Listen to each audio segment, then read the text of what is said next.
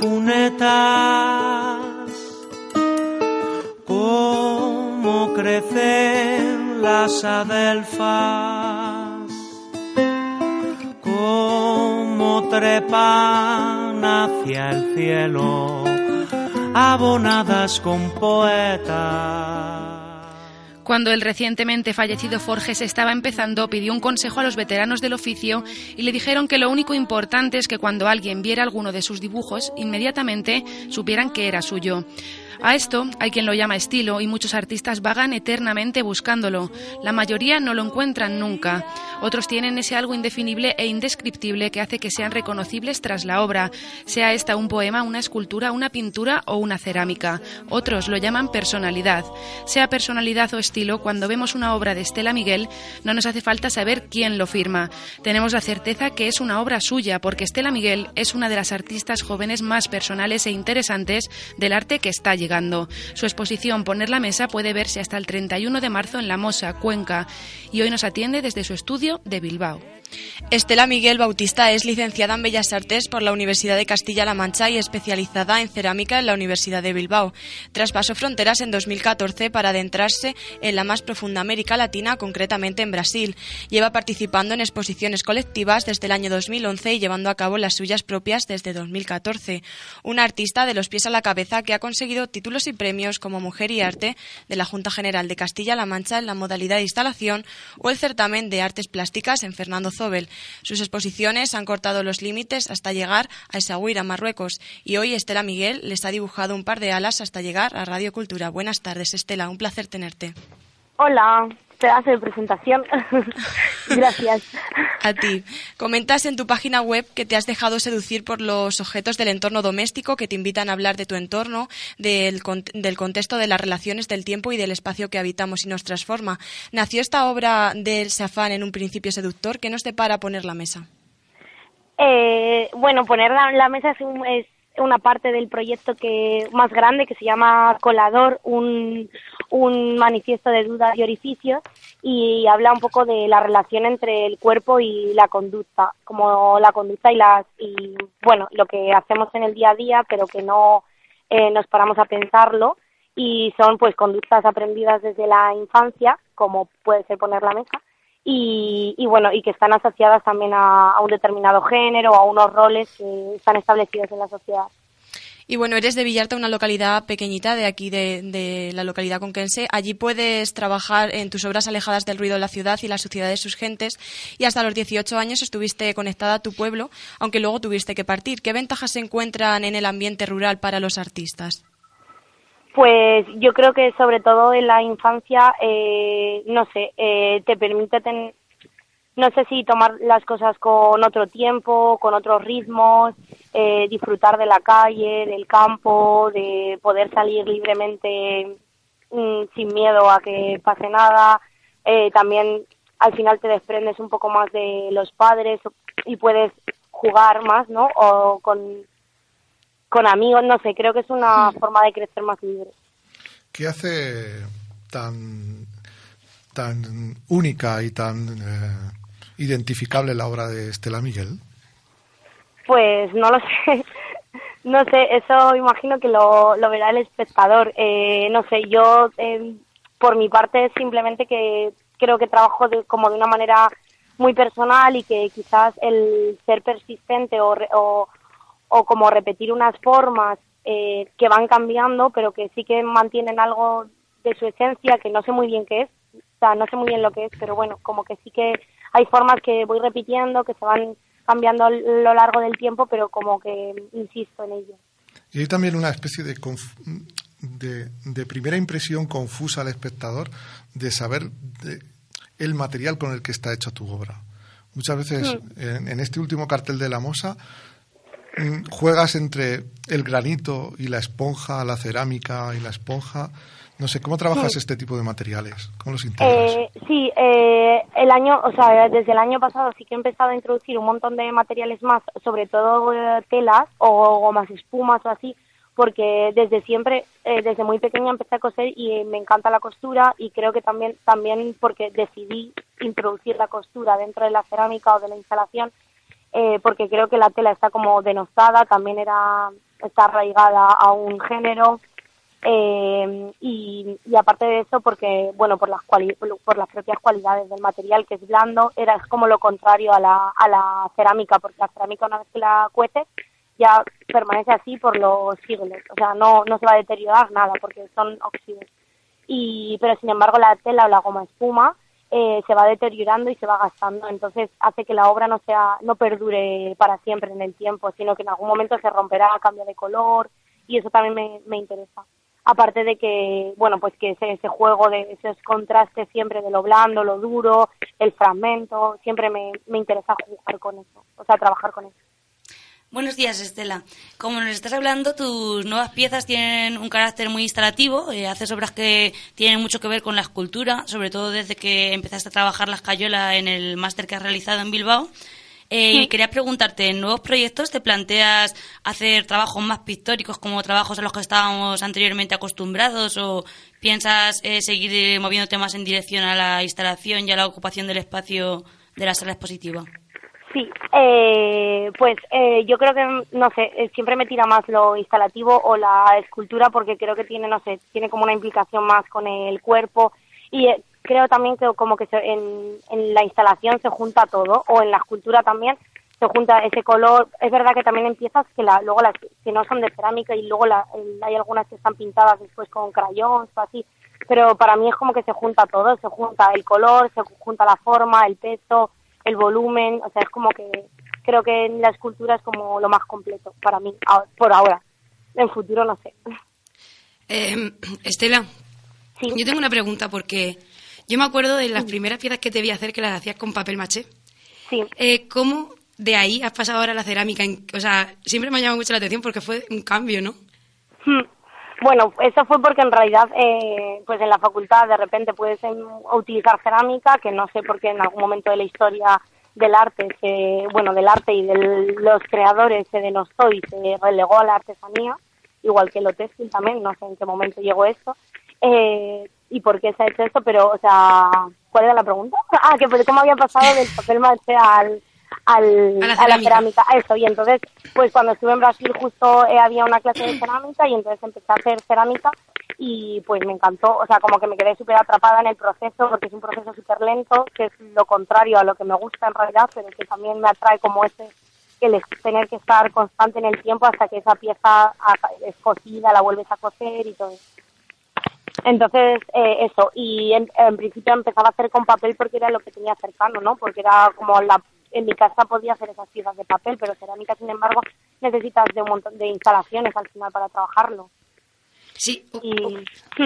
Y, claro, por ejemplo, antes te preguntaba Montero que qué es lo que hace tu obra tan tan auténtica, ¿no? Que se te reconoce. Y bueno, yo te decía eso porque aparte me acuerdo de que lo moldeabas con la mano, ¿no? Y claro, la cerámica también la sigues haciendo, es algo muy plástico, ¿no? Utilizas mucho... Claro. Eh, no sé, creo que a lo mejor puede ser eso lo que podamos reconocer de tus obras, ¿no? que eres hmm. tú la que le da la forma y cómo la, la, tocas y la, la, moldeas. Claro, porque sí, es que la cerámica es como un proceso muy, como muy implícito al cuerpo también, como muy, pues eso, muy puede ser muy gestual. Bueno, luego puedes trabajar por moldes y así, y puede ser un proceso ahí como súper de laboratorio y, y, y, mucho más. Pero bueno, o sea, me gusta también trabajar por, por moldes y con extrusionadoras. Es que la cerámica es un mundo como muy amplio que tiene dentro de la técnica tiene como muy muchos procesos diferentes. Entonces, creo que esto es interesante.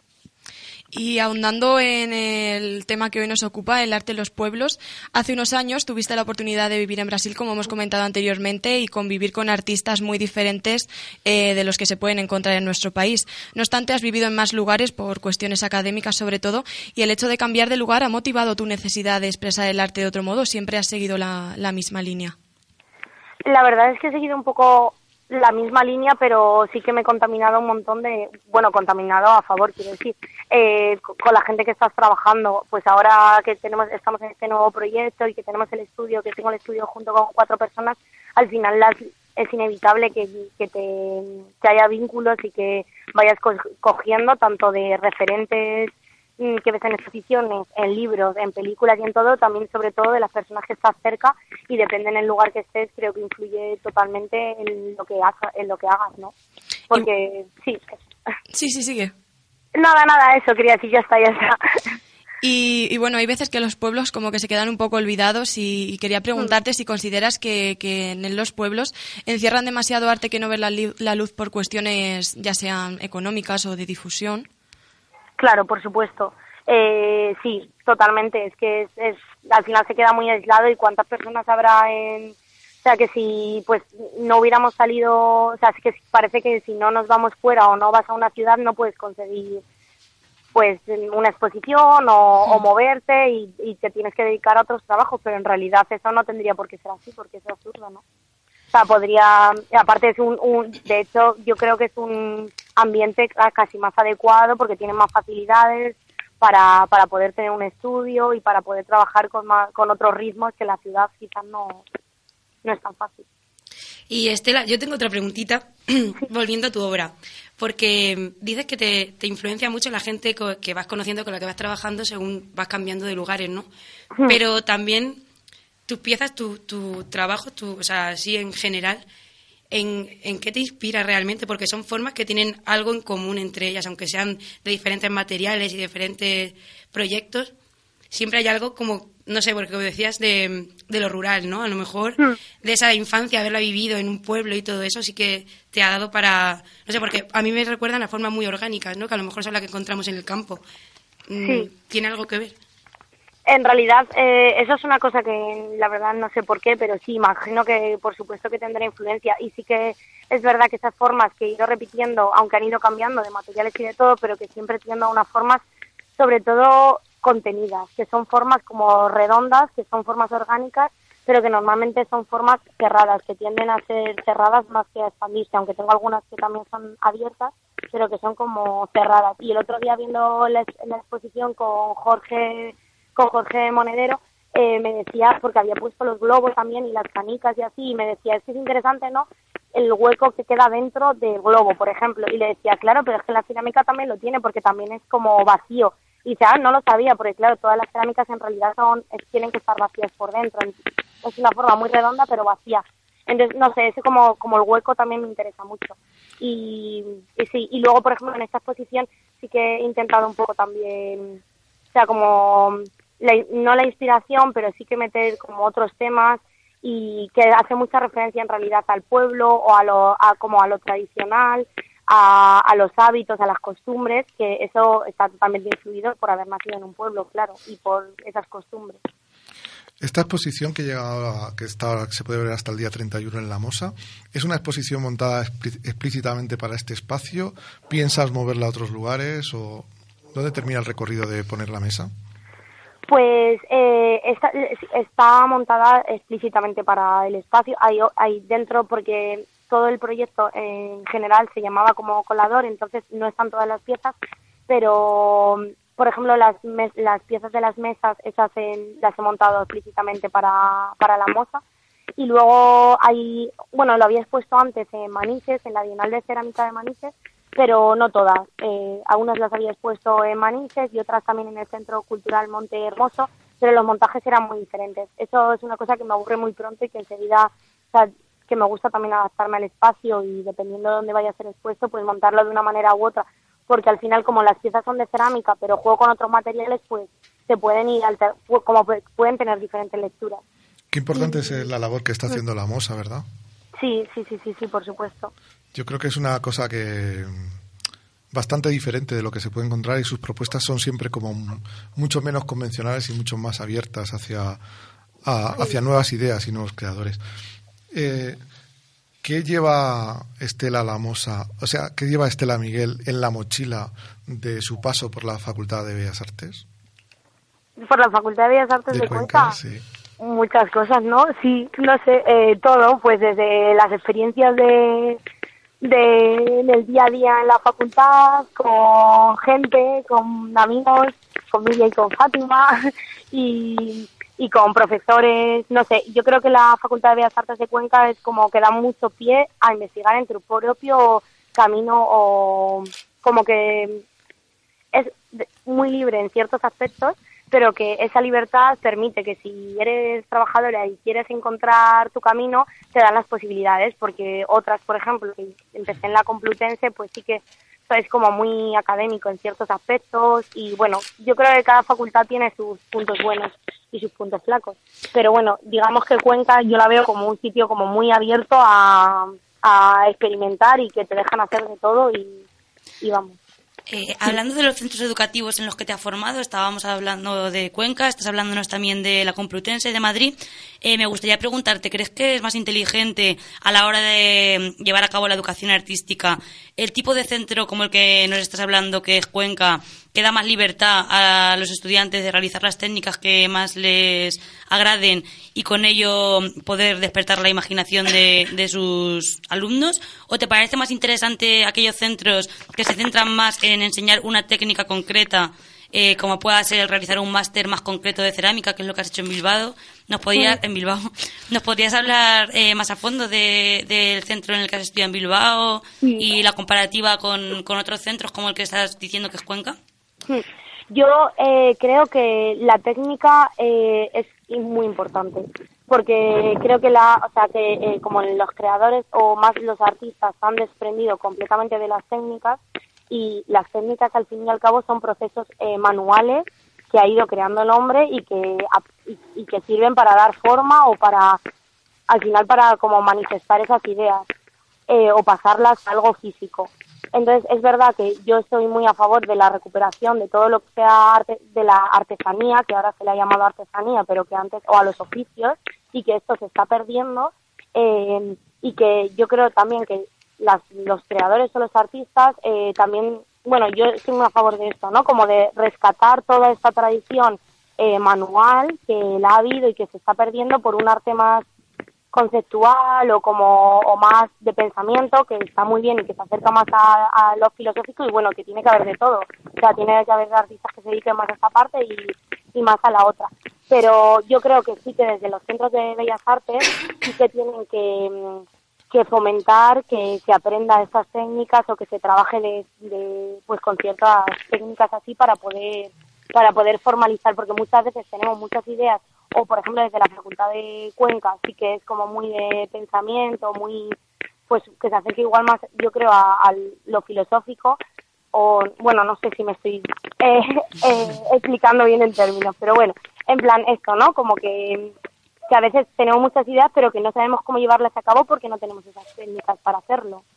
Entonces tú dirías que la línea que divide lo que es artesanía de lo que es arte debería de ser más difusa o, crees que realmente no hay una diferencia entre estas dos maneras de ver las piezas?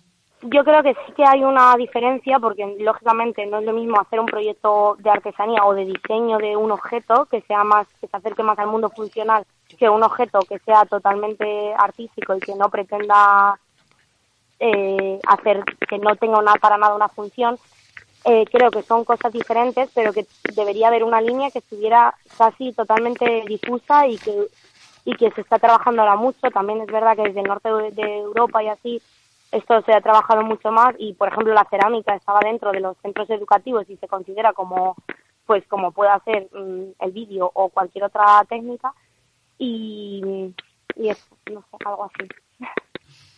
Y para ir terminando, en pocas palabras, ¿cuál es la cualidad más importante que, tú consideras que debe tener un artista? Eh, yo creo que mm, ser persistente en lo que hace. Como eso, como darle